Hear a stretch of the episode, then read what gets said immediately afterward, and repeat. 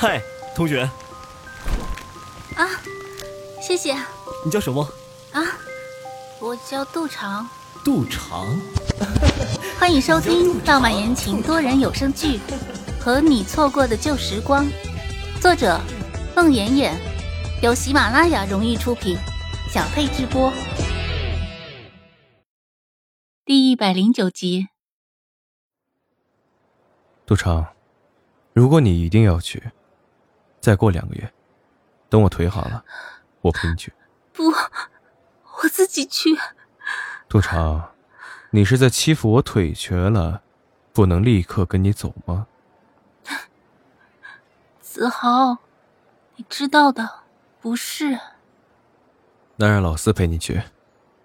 现在是冬天，那个地方太冷。你还记得？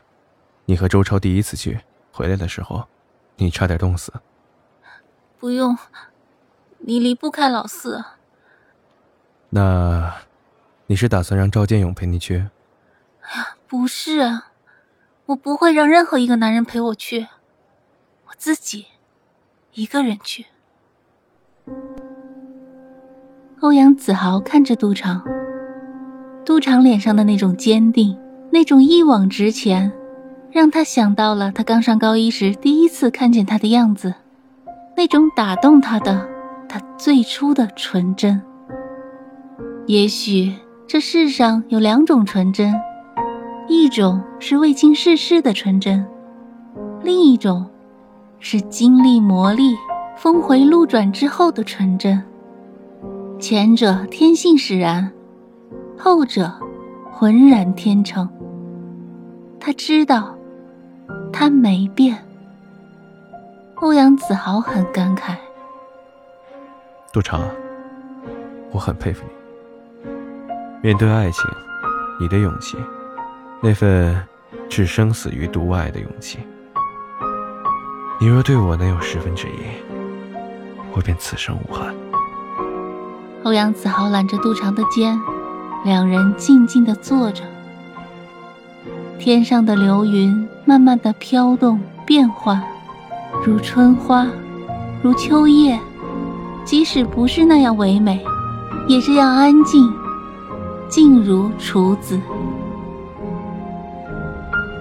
江梦梦和陆冰回杂志社了吗？走了。我和老四还有赵建勇追着你去了机场之后，季夫人和陆冰就回 M 市了。他们不知道你发生了车祸。季夫人这些日子打过好多个电话。欧阳子豪拢了下杜长的长发，要我好好照顾你。嗯，不要告诉他，免得他担心。我知道。建勇这些天来过吗？来过。车祸的那天，赵建勇和老四大车在后面追我们。老四说，他眼里看着我们的车在大雨里刹不住，向翻倒的那辆车撞去。老四当时就红了眼，从出租车上跳下来，拼命的拉变形的车门，把我们俩抱了出去。赵建勇打电话报警，处理后续。老四让那个出租车司机送我们到了医院。出租车司机看我们浑身是血，不肯。老四掏出一把钱，把出租车司机薅下车，自己开车一路飞奔。幸好及时，我们俩都大难不死。老四是我们的救命恩人。赵建勇随后也赶到了医院，一直看到我们俩都没了生命危险才走。他妈妈的医院已经给他打了好几个电话了，老太太。已经陷入了弥留状态。我们入院三天后，他老母去世了。哦，那他……他办完了丧事，每天都来看你，在门外站着看你。我，我怎么不知道？我每次都能让你看不到他。怎么怎么能？猜。欧阳子豪脸上似笑非笑，那一脸似笑非笑的表情让杜长想起了他到现在也想不明白的高二那年的足球赛，他怎么就同意的打那个赌？也想不起来大一时在他的宿舍门外，他怎么就同意的答应那声嫂子？比如今天早上，即使他来了，也不好意思进来打扰你和我。啊，你，哎呀，杜长脸上一红。想起今天早上他和她如此暧昧的睡姿，还有，欧阳子豪看着一脸窘迫的杜长。我和浩宇打起来那天，赵建勇抱着你走了。后来老四打扫战场，找到了我的那块表和浩宇的那个小挂件，但唯独没有找到赵建勇的戒指。我当时就想，这是不是天意？戒指没丢，我一直戴在手上。什么？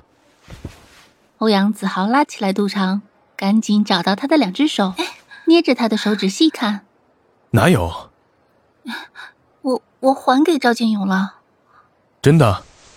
欧阳子豪喜上眉梢，抱过来杜长，狠狠的亲了他一下。杜长，你总算做了一件让我高兴的事儿。